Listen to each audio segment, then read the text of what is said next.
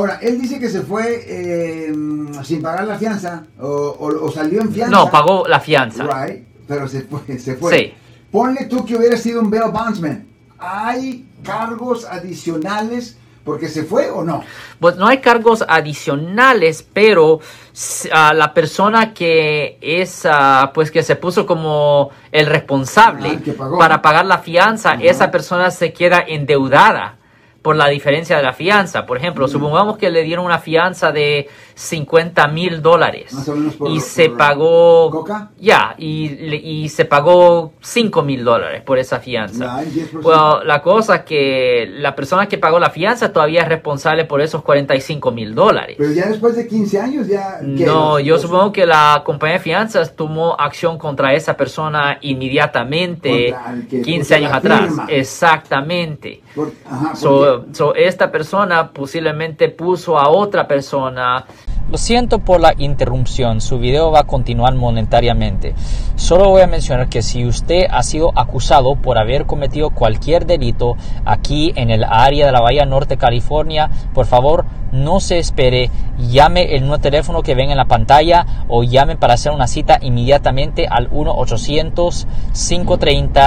1-800-530-1800. Recuerden, yo soy el abogado Alexander Cross, abogado criminalista aquí en el área de la Bahía Norte, California. En una situación, ah, pues mal, económica, voy a decir. Eh, ahora, eh, obviamente, ponle tú que, que seguimos con los mismos números. Sí. Yo pongo 5 mil maracas porque mi amigo cayó al bote. Sí. Entonces, eh, yo tengo que firmar Sí. por los otros 45 mil por si mi carnal o mi amigo se zafa. Exactamente, porque normalmente si la persona aparece en corte y el caso resuelva, después de que el caso se resuelve, le- ah, la compañía de fianzas recupera su dinero.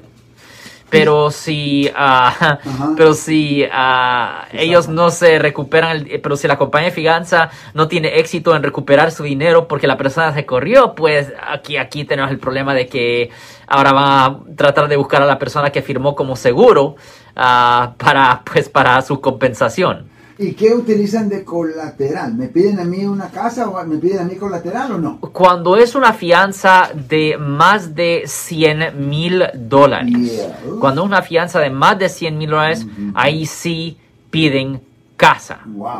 Cuando es menos de 100 Wow. mil no piden casa, pero es más de 100 mil sí piden casa. Y hay mucha gente que está en custodia, que están en la cárcel, que no pueden salir bajo fianza simplemente porque no tienen una casa o no tienen a otra persona que estuviera dispuesto a poner la casa ahí como colateral, pero por buena razón, obviamente.